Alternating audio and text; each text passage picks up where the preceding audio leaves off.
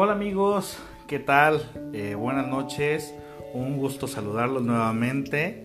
Eh, ya estamos otra vez aquí transmitiendo eh, otra vez como todos los lunes a las 9 de la noche, hora del centro del país, hora de la Ciudad de México.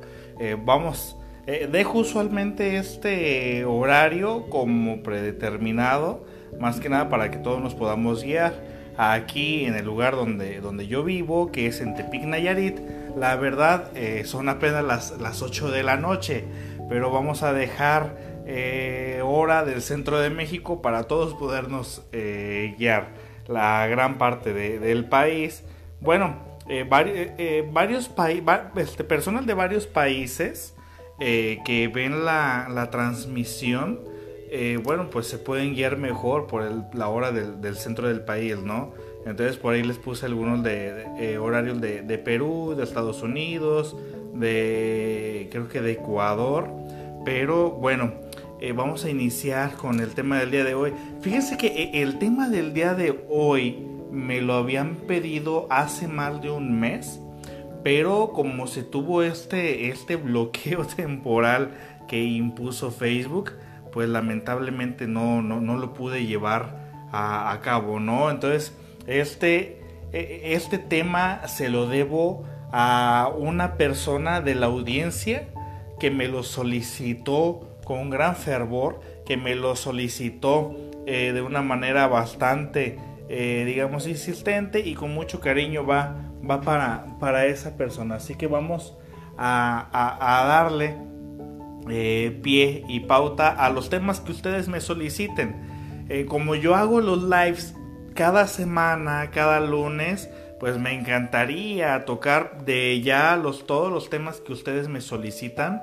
Pero bueno, en, en ocasiones no es posible, en ocasiones no se puede llevar a cabo todos los temas, pero si me dejan, no sé, por inbox, algún tema que quieren que toque, pues obviamente lo voy a registrar junto con otros que ya, que ya, ya tengo y vamos a ir a darle, eh, digamos, eh, seguimiento conforme ustedes los vayan solicitando. También les agradezco mucho que se mantengan aquí también cada, cada lunes y, pareciera como que somos los mismos, ¿no? Eh, y cada vez va, va en aumento la, la, comunidad. La verdad se los agradezco bastante eh, que, se mantengan así de, de, esta manera. Eh, buenas noches a Lulu Martínez, creo que dice Lulu Martínez y a, todos. Y bueno, el tema del día de hoy, el tema del día de hoy es un tema muy especial. Vamos a hablar sobre esos padres que maltratan psicológicamente a sus hijos. Obviamente, fíjense muy bien, ¿eh? En muchas ocasiones, aunque usted no lo crea, es un acto totalmente inconsciente, no se dan cuenta de que lo realizan y bueno, la, la verdad eh, son, son acciones que los padres en ocasiones pueden llegar a confundir entre lo que es realmente, eh, digamos, la disciplina y el maltratar a los hijos, tanto como eh, físicamente, psicológicamente. Hay ocasiones en las que a veces los hijos, por más que se esfuerzan, por más que intentan agradar a los padres, por más que intentan ser su orgullo, nada más no pueden, nada más no alcanzan a, escuchar por parte de sus papás que sus padres les digan, hijo, estoy orgulloso de ti, hijo, hija, lo hiciste bien en esta ocasión, qué padre, síguete esforzando, sigue así, sigue de esa manera. No, nada más por más que se esfuerza el hijo, pareciera que nunca alcanza a cumplir con las expectativas de los papás. No sé si ustedes conocen casos así. Eh, tal vez estamos hablando eh, de papás de otro planeta. no, no, no, con papás de, este planeta, no de, de, Latinoamérica, porque ahora sí que me quiero llenar la boca.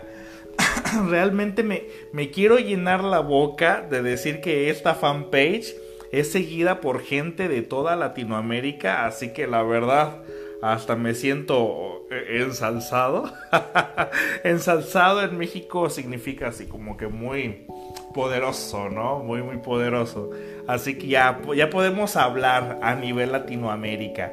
Así que no, ya, ya no es solamente México, que yo soy de, acá, radico acá, especialmente de Nayarit.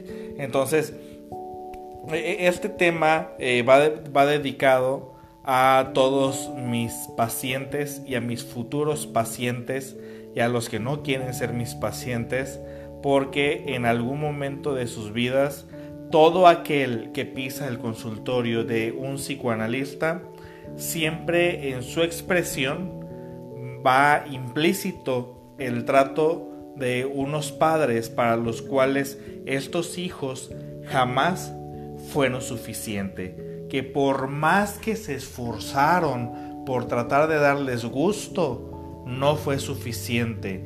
Y, lejos de a, algunos padres de forma muy, muy, muy, muy narcisista, algunos padres de una forma, pues ya lejos de narcisismo, ya, ya serían muy eh, severos eh, y llegan a confundir la parte de es que tengo que ser así, tengo que ser así, exigirle de más a, mi hijo o a mi hija porque puede dar más, de una manera muy militarizada, ¿no?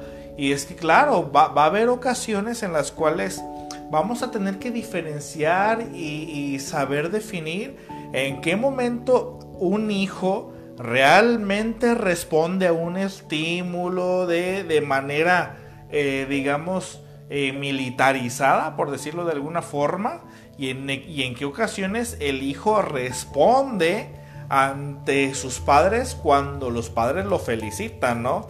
Hay padres que dicen, no, yo no lo voy a felicitar nunca para que siempre se esfuerce. Y hay padres que dicen, no, yo siempre lo felicito para que se siga esforzando. Entonces, ¿cuál, cuál, cuál, eh, digamos, método, cuál método tiene la razón? ¿Cuál método es el óptimo? Y saludos desde Costa Rica y por ahí vi también Denver, Colorado.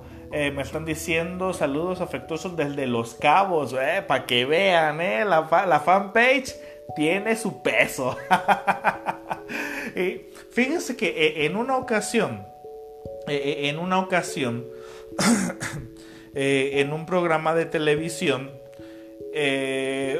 tras bambalinas, antes de entrar a, escena, a, cámara y todo eso, eh, pues yo veía solamente a las personas, ¿no? Yo siempre llego, pues obviamente como invitado, a dar una opinión como psicoanalista, y obviamente no eres la estrella del show, para nada, absolutamente. Pero en una ocasión estaban hablando sobre los hijos, eh, si es bueno darles una nalgada a tiempo o no que qué era lo que se tenía que, hacer, que qué opinaba yo. La verdad es que es un arma de doble filo. El, que, el hecho de que me hayan hecho a mí esa pregunta. ¿Por qué? Porque siendo yo un, un psicólogo, siendo yo un psicoanalista, en pleno siglo XXI, donde por todo te quieren linchar en redes sociales, yo creo que la respuesta esperada por mí hacia los medios de comunicación es decirles que yo estoy en contra de la nalgada. Aún así mi pensamiento real o no sea, este, considera que se le dé su buena nalgada al chiquillo porque no entiende. Eh, yo creo que el, el aventurarme a yo decir eso en un medio de comunicación pues la verdad, pues a mí me hubieran linchado, a mí me hubiera ido súper mal, malísimo.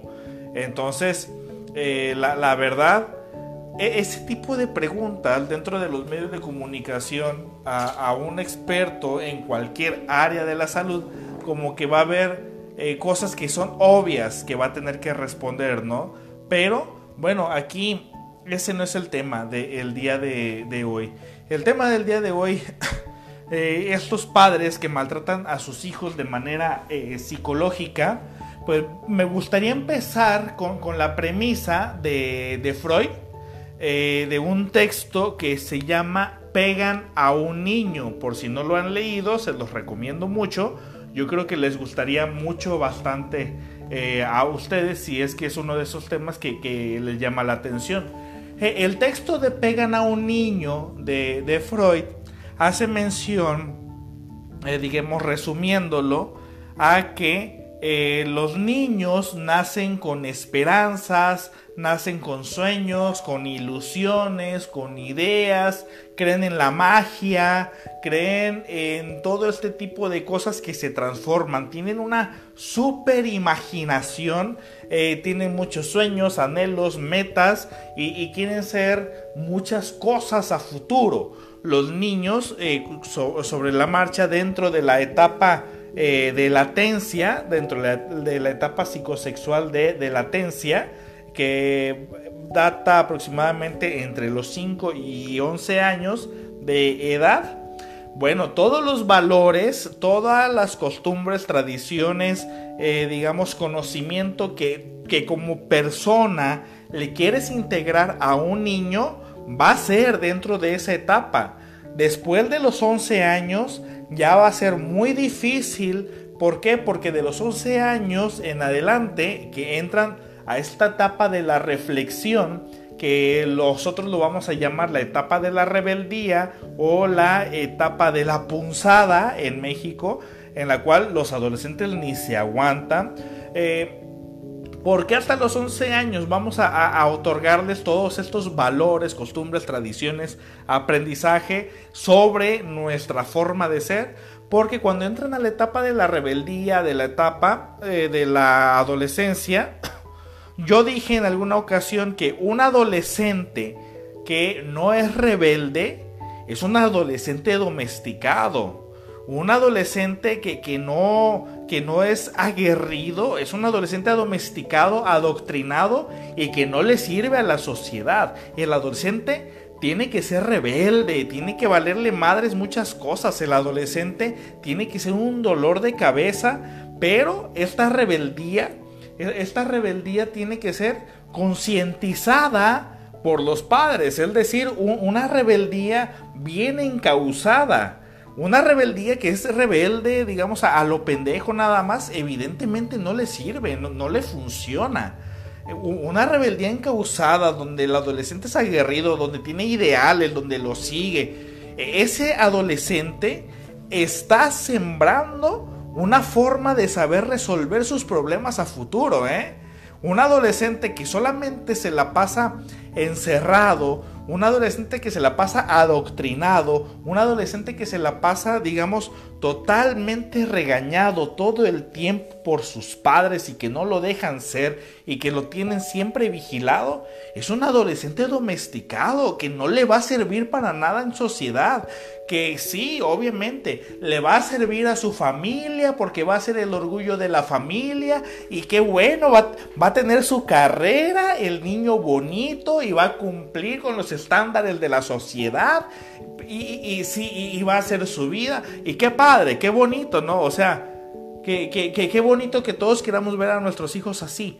Pero el adolescente, el que es rebelde, el que es aguerrido, el que tiene ideales, el que lucha, el que se mete en problemas, pero por una rebeldía bien encausada y que, y que es bien dirigida y concientizada por los padres, que no le tienen miedo los padres a la rebeldía del hijo, sino que lo apoyan, están creando a un hijo que va a salir adelante a como dé lugar.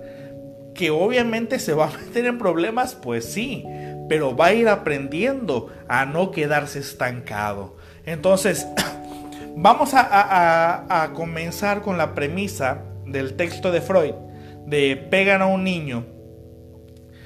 El niño que nace con sueños, con ideales, con metas, que tiene eh, proyectos a futuro, que, sueña con magia, que, sueña con cosas increíbles y fantásticas, eh, eh, pegan a un niño o matan a un niño, se refiere al hecho de que cuando el niño va creciendo y que los padres idealizan al niño, cuando los padres idealizan al niño y que no descubren cómo es el niño y que lejos de descubrir cómo es, es ese niño, matizan, lo adoctrinan y todavía lo regañan por ser como es, en ese momento los padres de manera simbólica comienzan a asesinar a un niño para comenzar a adultificarlo. Lo adultifican con las ideas de lo que los padres quieren para el niño y no saben si eso realmente quiere el niño para sí mismo. Ahora ustedes me van a, preguntar a mí, ¿y cómo chingados vamos a saber qué es lo que quiere un niño? ¿Cómo chingados vamos a saber nosotros en qué momento eh, eh, el niño está tomando sus propias decisiones? No. E, el niño el niño no es capaz, obviamente, de tomar sus propias decisiones.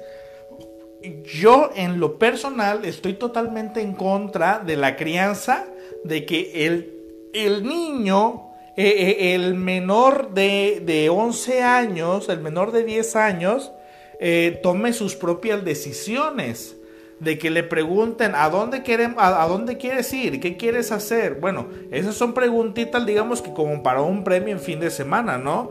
Pero, ¿qué quieres comer? ¿Qué cosas este, quieres eh, realizar? Eh, ¿A qué hora quieres hacer la tarea? No, ese tipo de cosas los niños no, deben de, eh, de alguna forma, saber en qué momento ellos decidir, ¿no? Para nada el niño debe acatar las indicaciones de los padres, que obviamente estas indicaciones no tienen que ser eh, obviamente severas, sino que tienen que ser indicaciones en las cuales pueden ser flexibles tanto para el niño como para los padres. Una cosa es darle indicaciones al niño y otra también es ser unos hijos de puta con el niño. También es... Eh, tampoco se van a ensañar con el niño y a castigarlo por absolutamente todo, ¿no? Entonces, eh, son cosas muy diferentes. Entonces, el niño que, tiene sueños, que, que, quiere jugar, de hecho yo les he mencionado en diferentes ocasiones que eh, tres de las características principales que necesitan los niños para crecer felices, para, para que tú tengas un niño mentalmente sano, eh, el niño debe de, cumplir con, con, las siguientes características. Uno, que juegue. Dos, que reciba afecto. Y tres, que sea aceptado. Entonces, si el niño no juega o no recibe afecto o no es aceptado, el niño comienza a deprimirse. Entonces, cuando tiene esas tres eh, características cubiertas, tenemos un niño mentalmente sano. Pero cuando el niño, ¿qué, es lo que quiere el niño? E, el niño quiere ser visto. El niño quiere ser visto como niño. El niño quiere ser visto como, como tal, como es él. No que se le ordene y se le prohíba ser el mismo. Obviamente al niño se le puede pulir, se le puede dirigir para que él sus metas, sus deseos, sus sueños los pueda eh, digamos, sublimar de una manera en, la cual eh, eh, el niño pueda ser sí mismo. Pregunta Liliana Dulce Cocoli. Entonces sería una negociación por ambas partes. Fíjate muy bien. El niño, hablando del, del menor, el niño pequeño, el niño en lo personal considero que no es viable darle a elegir eh, cosas como a qué hora quieres hacer la tarea. No, no, no, no. Vas a hacer la tarea. Está este horario y este horario. ¿Cuál de los dos? Todavía. Ah, ok. A esta hora lo vas a hacer, pero a esta hora vas a hacer esto. Y obviamente su recompensa también. A esta hora tienes tu recompensa, ¿no? El niño todavía puede. El padre o la madre son los que siempre van a poner las opciones. El niño no el padre o la madre son los que van a decir, estas son las opciones que tú tienes. Y entonces tú vas a elegir a esto, pero te lo vas a ganar primero haciendo tal cosa. El niño no tiene por qué mandar a los padres. Obviamente, cuando el niño tenga una preocupación, cuando el niño tenga una inquietud y se dirija hacia los padres y les, y les comente, pa, podemos hacer tal cosa, pues claro, pues, pues te puedes decirle al niño, ¿sabes? Y pues claro que lo podemos hacer. Hazte tal cosa y enseguida lo hacemos, por supuesto. O sea, también estimular al niño de, esa manera. Entonces, eh, pregunta Kimi RDGZ. ¿Qué tipo de preguntas podría hacerle a una niña de 5 años cuando esté haciendo berrinche. Bueno, la verdad es que cuando está haciendo berrinche un niño no se le hace ningún tipo de preguntas. Eh, digamos, eh, lo ideal es castigar el berrinche. De, qué manera? No sé, hay, hay, muchísimas formas donde castigas el berrinche.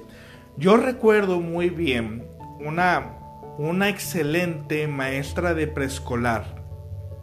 Una, una excelente maestra de preescolar que me enseñó una técnica que me la enseñó a mí, donde a los niños lo que hacía era que cuando se estaban portando mal los agarraba al niño que se estaba portando mal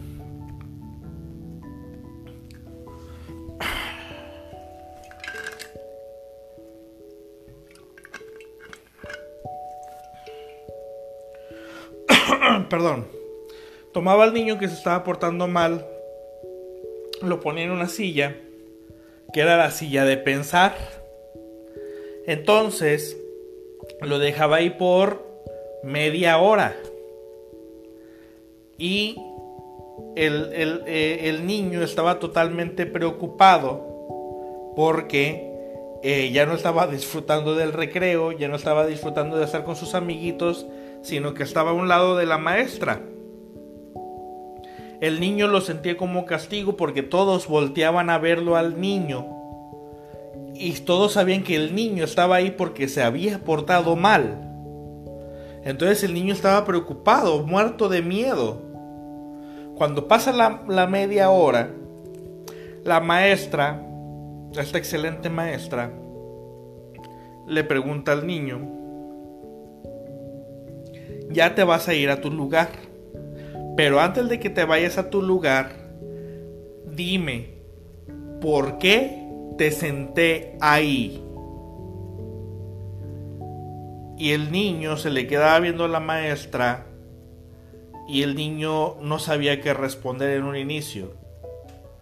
Hasta que la maestra vuelve a preguntarle al niño, dime por qué te senté ahí.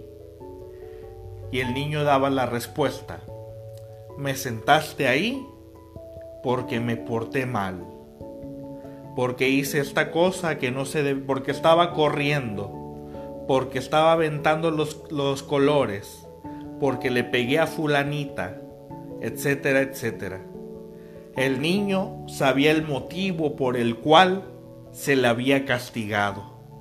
¿Qué fue lo que pasó? Se le aisló al niño de lo que estaban haciendo los demás. Pero una vez que al niño se le reincorpora junto a los otros niños, el niño dijo el motivo por el cual había sido castigado. Y el niño comprendía bastante bien el motivo de por qué la maestra había actuado de tal manera. Y la maestra no era vista como una gruñona. Me lo enseñó una maestra de preescolar. Muy buena.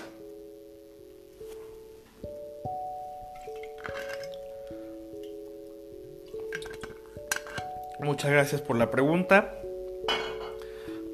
Y bueno, continuando. Continuando. En pegan a un niño cuando los padres comienzan a idealizar al niño y el niño descubre que no es visto y que no es aceptado tal cual es él como niño, en ese momento el niño comienza a enfermar psíquicamente. Cuando el niño quiere jugar fútbol y que la madre, por no batallar con él, dice, no, no, no, no, quédate, quédate aquí mejor en la casa y con tu tablet, con tu teléfono. O cuando eh, el padre quiere que el niño sea futbolista, pero que al niño nada más no se le dan los deportes. eh, en ese momento eh, el niño, en ese momento el niño, cuando no se le dan los deportes, el niño y que es torpe y que el padre dice, ah, chingada madre, tú que nada más no entiendes, nada más que no puedes dar una. Se preocupa más el niño por darle por ser el orgullo de sus papás que por, que, por jugar, cuando el niño debe estar preocupado solamente por vivir el juego, no para ganar. No solamente para sentir que eh, eh, ese deseo de ganar, de ser competitivo, porque lo único que está haciendo el padre es, eh, es proyectar en el niño esos deseos personales para que el niño cumpla con las expectativas de lo que el padre no pudo ser. Entonces, lejos de, esto, eh, eh, el niño se trauma. Menciona Dulce González. Creo que desde los dos años puedes aplicar lo que explicó Sergio. Ah, ok. ah, no, lo que dice Dulce González no era para mí, ¿no? Bueno, entonces, eh, ¿en qué momento comienza el maltrato psicológico? Hay niños que cuando ven a sus padres, los ven con tanto respeto, pero hay algunos niños que ven a sus padres con tanto miedo. Entonces, cuando el niño comienza a ver a los padres con miedo, el niño comienza a desarrollar algo que conocemos como el falso yo o el falso self. Martita, ¿qué tiene esta agüita? es agua, es simplemente agua. De hecho, esta, esta botella, aquí sí se vale decir marcas. Eh, yo estaba en Chedraui, fui a Chedraui, pasé por Chedraui, en Nuevo Vallarta, y andaba por allá. Y estas botellas estaban en, promoción en 20 pesos. Y está bien maciza, ¿eh? Está bien maciza. Y, es solamente para el agua. El de un litro y medio. bueno,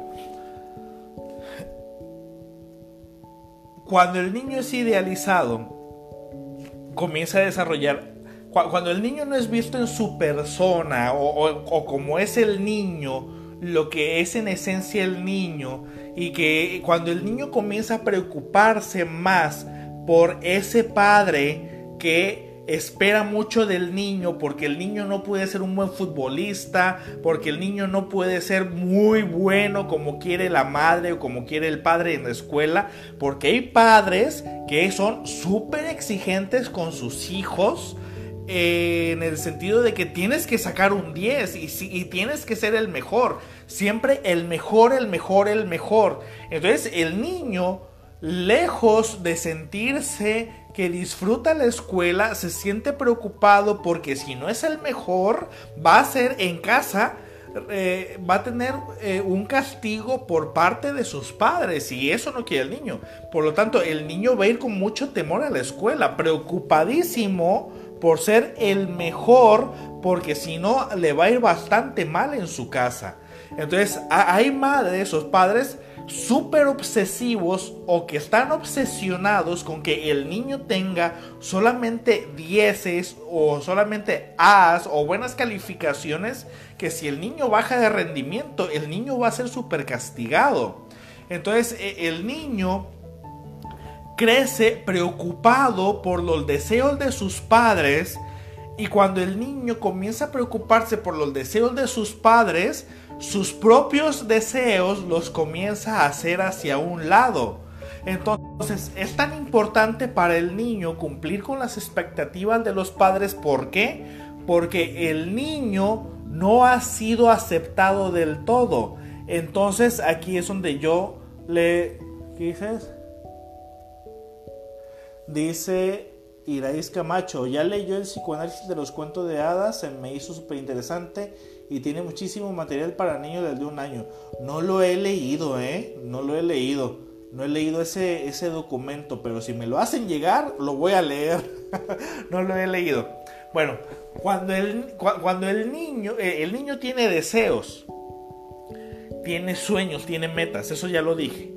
Pero cuando el niño no es visto por sus padres y los padres tienen más deseos hacia el niño que el mismo niño, porque quiero que saques tu 10, quiero que siempre seas bien portadita, quiero que te comportes de tal manera, no quiero que jamás digas una grosería, no quiero que seas de tal forma. Mira, eh, eh, tu primo es mejor que tú, él sí saca dieces. O el hijo de fulanita, o tu amiguito, él sí le va bien.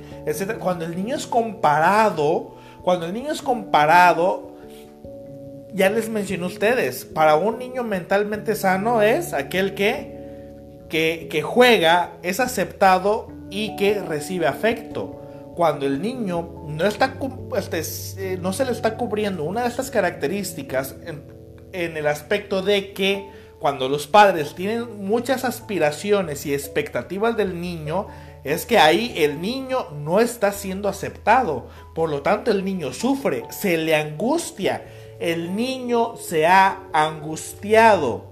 Entonces, un niño angustiado muy probablemente se convierta en un adolescente angustiado que a la par muy posiblemente se convierta en un, en un adulto inseguro, en un adulto con miedo, en un adulto temeroso. Y después se van a preguntar que por qué, porque por qué carajos este, es tan temeroso ese adulto. Chingado, pues porque desde que era niño jamás se le aceptó. Entonces ahora no sabe cómo realizar acciones sin, eh, sin, que no sea aceptado. Es por eso que después se hace la gente codependiente o dependiente de los demás. Entonces, cuando pegan a un niño, pegan a un niño se refiere con que pegan psíquicamente en, el, en los deseos del niño. Entonces, cuando el niño está súper preocupado por cumplir más por con los deseos de los padres que de sí mismo, ahí comienza el maltrato psicológico. Entonces, cuando el niño va creciendo, va generando algo que se llama el falso yo o el falso self. Esto lo pueden consultar ustedes si quieren en internet o en cualquier lectura sobre psico, bueno, cierta lectura sobre psicoanálisis y ustedes se van a dar cuenta de, de lo siguiente. En el falso self o el falso yo, ¿a qué se refiere? A que el niño está en una situación o el adolescente está en una situación donde su persona tal y cual es su existencia no está siendo aceptada para nada pero no puede dejar de estar en el lugar donde no está siendo aceptado. ¿Por qué? Pues porque los padres lo mantienen, obviamente, porque no es independiente de manera económica. Entonces el, eh, el adolescente o el niño se ve obligado a desarrollar un self o un yo totalmente diferente a él, pero que este yo se adapta por completo a las necesidades de sus padres, porque ese yo falso sí cubre con lo que los padres quieren y ese yo falso sí es aceptado por ellos, por lo tanto, en eso sí lo aceptan. Entonces, cuando el adolescente o el adulto llega a llega a comportarse de forma diferente a como los padres lo tienen idealizado y se comporta como es él en realidad, entonces los padres dicen, te desconozco, tú no eres así, tú no eres de tal manera. No, ¿cuál mi madres? Él siempre ha sido así. Otra cosa es que los padres jamás se dieron la oportunidad de descubrir cómo era su hijo. Entonces, cuando el hijo demuestra cómo, cómo es su persona y que éste inmediatamente es rechazada por los padres, entonces el niño se contrae, se reprime, se reprime a tal grado de que eh, para poder ser aceptado tiene que inventar una personalidad que no es la de él. Entonces, cuando los padres viven a través de los hijos, los hijos se ven en la necesidad de crear un yo falso que se adapta por completo a las necesidades de los padres más que a sus propias necesidades como hijo. Entonces, esa es otra forma de maltrato psicológico. Y hay padres, fíjense muy bien, tan severos, hay padres tan severos que por todo castigan a los hijos también uno, que porque son, que porque, que porque el hijo nació moreno, que porque el hijo está gordo. O sea, ¿ustedes han visto a padres que castigan a sus hijos porque están obesos? Cuando ellos son los que se encargan de la alimentación y de la actividad física de sus hijos. O sea, te, te engordo y todavía te juzgo por haberte engordado y fíjate cómo estás y fíjate cómo eres y, peor si es niña, ¿no? Todavía los padres, todavía en ocasiones la misma madre en ocasiones se pone en competencia con su propia hija. No sé ustedes, pero yo he conocido casos donde eh, la madre ya de cuarenta y tantos años pareciera estar en competencia con su hija de veintitantos años porque la madre eh, perdió la figura física que tenía y que la hija tiene un cuerpo muy bonito. Entonces la madre lo que hace es envidiar a su propia hija y la castiga porque la hija o es más bonita o tiene mejor cuerpo o, etcétera y, y, de alguna forma o, o que a veces hasta la hija eh, es la consentida del padre y la madre visualiza a la hija como una rival. Y se da esta situación donde madres e hijas están compitiendo por el amor del padre, pero es un amor diferente y, no se dan cuenta. Y ahí ya es un comportamiento patológico o donde el padre a la hija le da un amor de padre y a la esposa le da un amor de pareja. Entonces, eh, existen situaciones donde los padres en ocasiones se ponen en un tipo competencia con los hijos y se ponen a juzgarlos, se ponen a criticarlos, se ponen a señalarlos y pareciera que nunca es, suficiente. ¿Por qué sucede esto? Eh, eh, el adolescente, el adolescente que se preocupa por darle gusto a los padres y que pareciera que jamás se logra, no se da cuenta también que en muchas de las ocasiones los padres de manera inconsciente no se dan cuenta de esto. Los padres al momento de haber tenido hijos, en el momento de haber engendrado a sus chiquillos, engendraron lo que, lo que para ellos es una familia.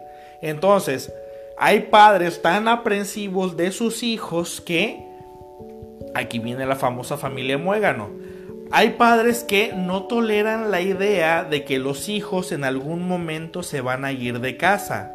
Por lo tanto, desde muy pequeños los trabajan generándoles culpa de que el hijo siempre debe quedarse con el padre, siempre debe de quedarse con la madre.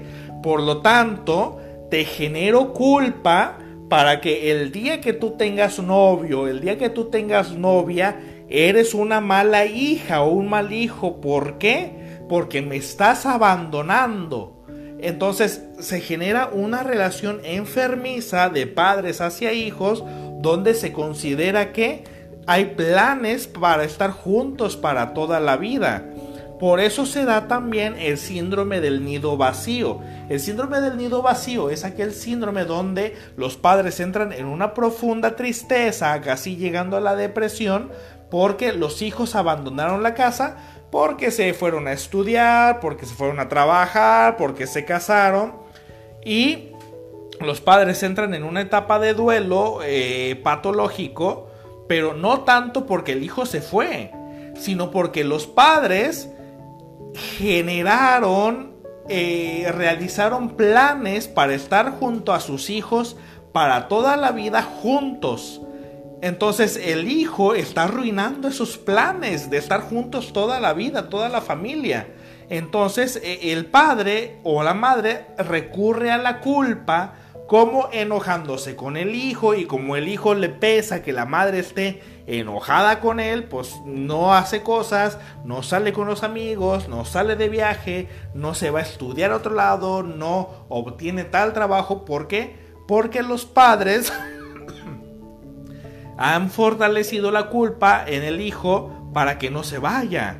Entonces e, e, el hijo que es un desgraciado por querer hacer su vida, entonces se queda. Lo que sucede es que criamos a los hijos para que se queden y no tanto para que se vayan. Cuando el hijo es criado para que se quede, usualmente es criado con culpa y lo mantiene junto a nosotros la culpa. Al contrario de que si el hijo fuese criado para que se vaya, pues el hijo se va con toda la, libertad del mundo. Entonces, menciona Abraham Rodríguez, lo peor es que muchos padres no se percatan del daño que hacen, incluso tachan al hijo de malo. Y esos padres se niegan a aceptar su culpa. Por supuesto, es lo que les estoy mencionando. Sucede que esto es un acto inconsciente ni el hijo ni los padres se dan cuenta de que está sucediendo esto.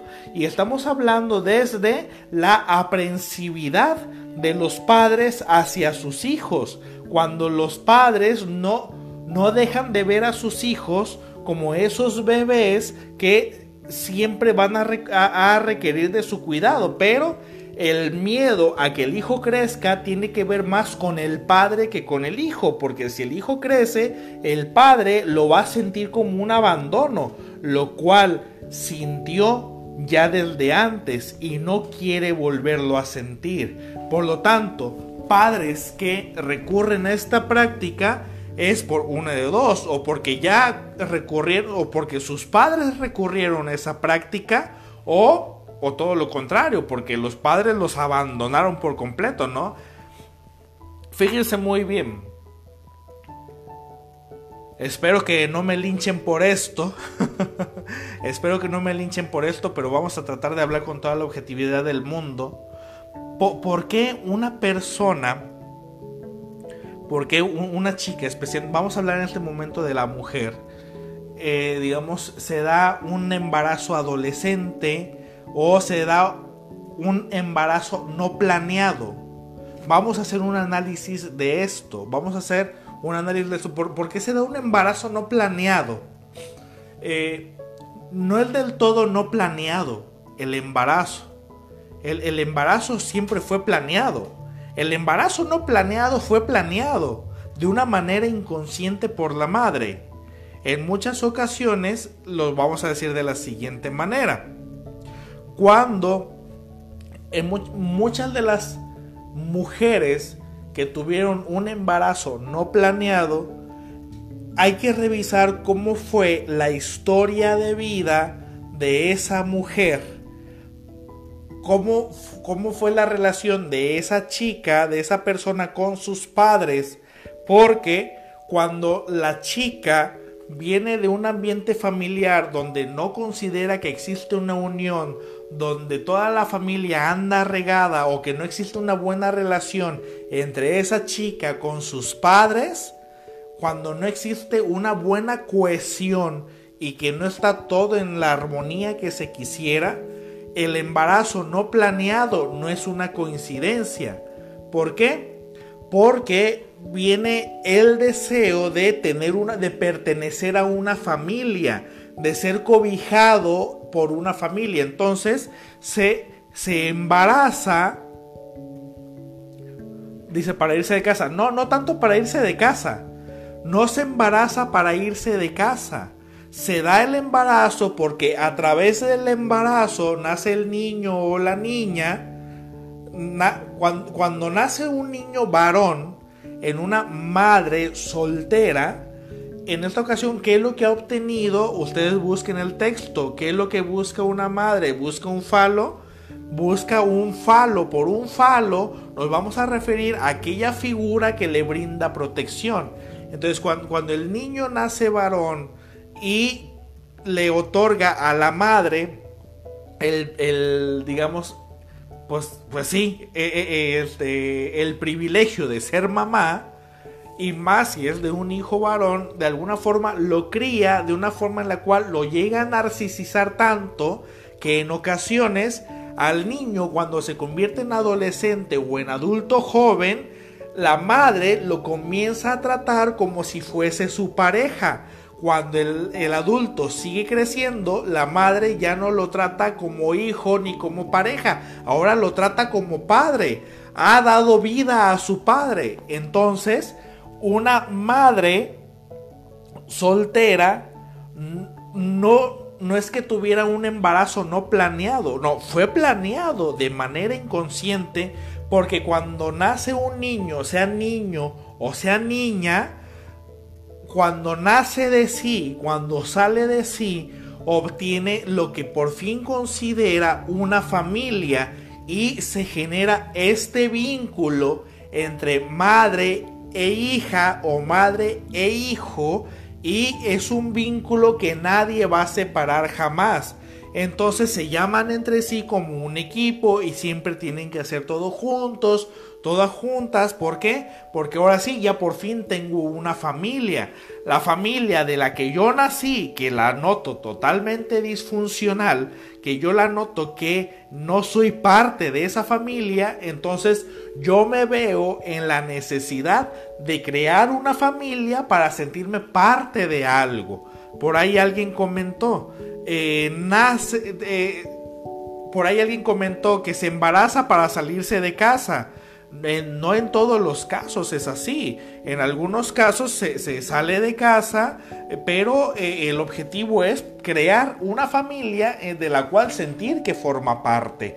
¿Por qué? Y esto, todo esto puede suceder cuando el niño o el adolescente no recibe toda esta atención que, que se merece, porque no es escuchado porque no es entendido, porque no juega, porque no recibe afecto, porque no es aceptado. Entonces, estas pueden ser algunas de las consecuencias patológicas de eh, aquel niño o aquella niña que no se siente parte de la familia.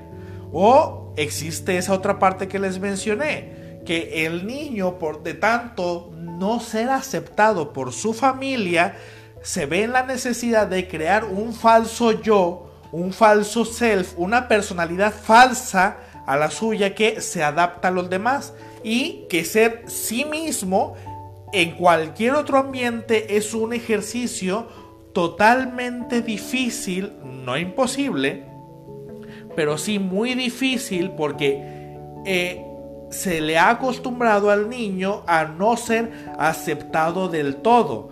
Entonces cuando el niño, cuando el adolescente, el hijo en general, no es aceptado por su persona, no es aceptado por su físico, también existe la posibilidad de que un adolescente que no es escuchado en casa y cuando, llega a la secundaria, cuando llega a la preparatoria y comienza a juntarse con ciertos amiguitos que sí lo aceptan tal cual es, pero que esos amiguitos consumen droga, fuman, beben alcohol, etc., pues yo siempre me pregunto, cuando me han traído adolescentes por problemas, eh, digamos, con, los padres y que descubro que el niño, que, que perdón, que, el adolescente se droga, que el adolescente fuma, que el adolescente eh, bebe alcohol, yo siempre me pregunto, ¿qué estaban haciendo los padres de este muchacho cuando este muchacho se estaba tomando su primera cerveza. ¿Qué estaban haciendo los padres en ese momento? Cuando el niño, cuando el adolescente, perdón, está fumando su primer cigarro, ¿qué estaban haciendo los padres de ese adolescente en ese momento? ¿Dónde estaban? Me pregunta Jesse Martínez. Pero ¿qué pasa entonces cuando es completamente lo contrario? O sea, no querer crear una propia familia. Eh, si me puedes formular mejor tu pregunta, Jesse Martínez, o tal vez era un tema que yo ya había abordado hace un momento. Pero ¿qué pasa entonces cuando es completamente el contrario? O sea, no querer crear una propia familia. Bueno, pues es que existen muchísimas eh, reacciones por parte de la gente una de las reacciones puede ser también, o, te exilias porque no quieres pertenecer a ningún lado, o te exilias porque, si, porque si tú no fuiste escuchado y hay, hay, adolescentes que son totalmente conscientes y, y dices, sabes que yo no quiero pertenecer a ningún lado, mejor me voy. Así como he conocido adolescentes que les ha ido bastante mal dentro de sus familias, dentro de sus casas, pero que no necesariamente por eso se drogan, que no necesariamente por eso consumen alcohol y, que siguen sus estudios. ahí existe, hay que, hay que identificar cuál es la otra motivación que estos adolescentes encontraron para no seguir un patrón que fuese dañino para ellos que no fuese dañino. Es, la verdad es que hay adolescentes tan extraordinarios en su forma de pensar que eh, los obstáculos los ven como una motivación. Y hay que preguntarnos cómo fue que obtuvieron esa, esa, esa motivación. Aquí en este live, aquí en este consultorio, pues obviamente no nos vamos a dedicar a ver todo aquello que está bien, ¿no? Pues eso se lo dejamos a, a, esos actos que pues ya están bien, ni modo. Aquí tratamos lo patológico, aquí cuando las cosas ya están dañadas. aquí vamos a tratar cuando las cosas se nos salieron de control, ¿no? O sea, es como ir al médico. Aquellos, eh, usualmente, si tú no tienes ninguna enfermedad, pues qué bueno que te puedas hacer tus chequeos de rutina más para ver cómo estás pero si no te sientes mal, muchos médicos te van a decir, bueno, ¿y a qué vienes si no te sientes mal? Entonces, usualmente con el médico vas cuando te sientes mal. Entonces aquí con el psicoanalista usualmente vienes cuando las cosas no andan del todo bien. Entonces aquí estamos explicando cuando las cosas no andan del todo bien. Cuando las cosas no andan del, del todo bien, eh, intentamos darle una explicación. Sí, obviamente va desde lo generalizado, pero ¿Qué es lo que pasa e-, en aquel adolescente que se siente agredido por sus padres, lejos de sentirse protegido? Se, como les mencioné, que, generan un falso yo, una identidad falsa, en ocasiones con tal de pertenecer a, algún lugar. A ver, Arels Camacho, Dice, es cierto, tuve la oportunidad de realizar mi servicio social en un hospital de salud mental. Ay, ¿quién escribió? Y era sorprendente escuchar a los internos platicar que iniciaron en las drogas a los nueve años. ¿Qué hacen los padres mientras los niños de nueve años se drogan? Esa es la pregunta. ¿Qué estaban haciendo los papás mientras que el niño se estaba drogando? Siempre hay que preguntarnos eso. ¿Qué estaba haciendo el padre? Lejos de niño cabrón. No, no, no. ¿Qué estaba haciendo el papá mientras se estaba drogando? bueno, volvemos al, al falso yo, ¿ok? El falso yo o el falso self va a llegar un momento en que el adolescente se va a acostumbrar tanto a una personalidad falsa, la que no es suya, porque esa es la única personalidad que conoce, que se adapta a los demás y que se preocupa por ser adaptable hacia los otros, que cuando se trata de sus propios deseos, cuando se trata de sus propios sueños, duda demasiado y es aquellos que les preguntan cuando están en la adolescencia, ¿y a qué carrera quieres entrar?